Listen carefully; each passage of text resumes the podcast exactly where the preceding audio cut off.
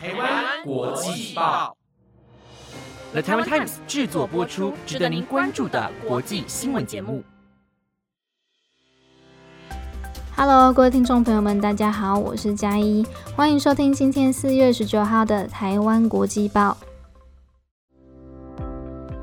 在正式开始今天的内容之前，想先替大家更新一下目前台湾的疫情消息。在昨天，指挥中心公布了一项最新的政策，提到如果是属于轻症或者是无症状在家隔离的患者，需要在距离发病日的十天内确定没有症状，或者是距离裁剪日已经满十天了，才可以解除隔离。同时，希望大家都能身体健康，远离病毒。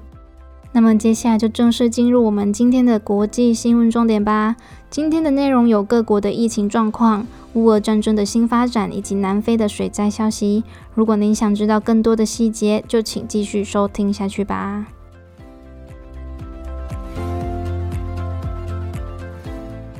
新闻首先带您关心各国的疫情状况。在昨天四月十八号，台湾本土新增一千三百八十个病例，已经连续四天确诊人数都突破千人。同时，中央疫情指挥中心也宣布，家用快筛实名制将会在五月初上路，价格方面会控制在每剂台币一百元左右。接着带您追踪上海的疫情状况。上礼拜有向大家报道，上海目前总共分成三个区域来管控疫情，分别是封控区、管控区还有防范区。其中封控区是属于情况比较严重的。而在昨天十八号，上海官方发布了一篇声明，表示他们会在封控区执行每天一次的核酸筛检，持续到四月二十一号，同时也设下了要在二十号之前社会全面清零的目标。韩国则是在昨天取消了多数的防疫措施，像是餐馆还有其他营业场所的宵禁、聚会人数十人以上的限制。不过依然需要佩戴口罩。美国在昨天也取消了在公共运输工具需要戴口罩的禁令。而泰国因为刚经历泼水节活动，政府担心之后会爆发一波新的疫情，于是呼吁民众尽量在家工作，执行自我健康观察。而到目前为止，新冠病毒已经造成了全球超过六百万人的死亡。美国在昨天也表示，预计在五月十二号将会举行第二次全球疫情峰会，来讨论未来的走向以及制定防疫计划。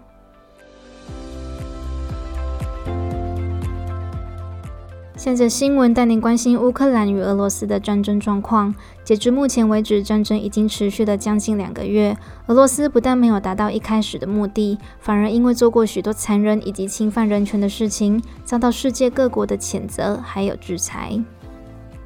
在昨天四月十八号，乌克兰情报总局局长布达诺夫接受访问时表示，俄罗斯最大的目标就是掠夺乌克兰的国家主权，将乌克兰列入他们的领土势力范围。但由于许多俄国高阶的指挥官其实都是靠着关系升上将军，根本没有足够的能力来带领军队，所以才会导致那么多的失败。因此，尽管现在俄罗斯新任命一位拥有丰富经验的指挥官，但布达诺夫认为俄罗斯的胜算依然相当渺茫。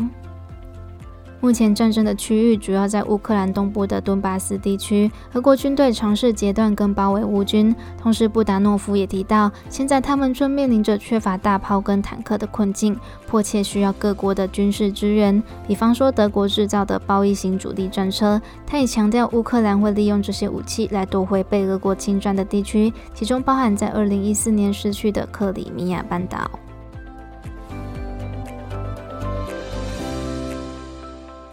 下则新闻带你来关心气候的消息。南非东南部沿海因为连续下了好几天的好雨，造成了严重的水灾。而上礼拜晚宣也有替我们报道，这也是南非近六十年以来最严重的水患，到目前为止已经造成了四百多人的伤亡。这次受到洪水袭击的是南非的第三大人口城市德班。目前政府已经将这地区列为是灾害极难状态，有许多人因此无家可归，甚至是失去家人。根据记者采访当地民众的说法，他表示，其实这一切都只是历史重新上演而已，因为在二零一九年南非也发生过一样的水灾，只是尽管过了多年，一切都还是没有改善。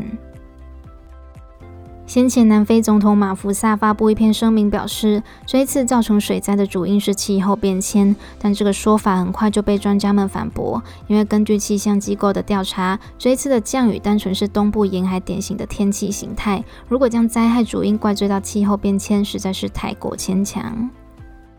所以这次导致严重水灾的主因是什么呢？答案是因为当地缺乏完善的基础建设。德班这个城市中有超过四分之一的人都住在非正规的住宅区，且当中许多建筑使用的都是劣质材料，因此根本无法抵挡灾害的袭击，所以才会酿成如今严重的水患。由此也可见，基础设施是一个地方的根本，政府势必要完善规划与好好的建设。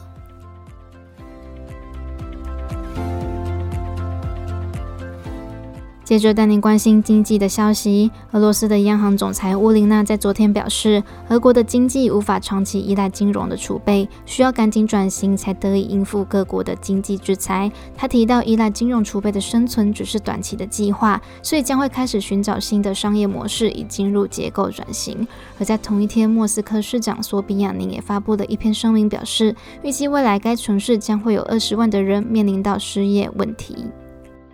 自从乌俄战争开打之后，陆续就有许多外国公司以及员工撤离俄罗斯。因此，为了弥补这个人力短缺的空洞，莫斯科政府在上礼拜通过了一项四千一百万美元的预算计划，来帮助城市内的民众就业。预计将会有五万八千名失业者受惠于这个政策。而虽然这个补助政策能暂时拯救俄罗斯的经济，但实际上，经济学家认为，俄国还未面临到最严重的经济伤害。随着时间的发酵，西方所进行的制裁政策将会让俄罗斯陷入严重的经济衰退。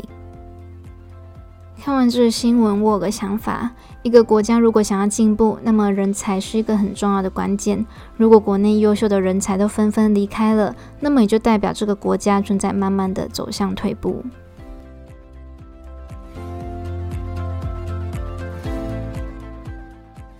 最后一则新闻带你来关心日本的消息。根据日经新闻的报道，去年二零二一年，日本国内的都市人口数正持续在增加，其中性别分化的情况非常明显。发现女性移入到都市的人口数有上升的趋势，相反的，男性则是偏好远离都市的生活。以东京为例，去年从都市迁出的男性人数就超过移入人数，是二十五年以来的第一次。同时，在二零二零年的人口普查资料中发现，日本大城市女性比例相较于十年前有明显的提升。在东京都会区横滨市的女性比例增加零点七一个百分点，埼玉市增加零点六九，川崎市增加零点六七。同时，乡村地区的女性人口则是不断在下降中。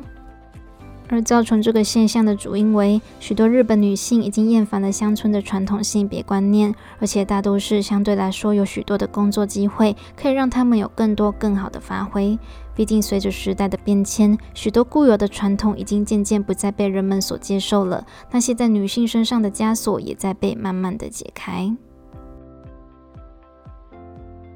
以上就是今天的台湾国际报，感谢各位听众朋友们的收听，我们下个礼拜再见喽，See you。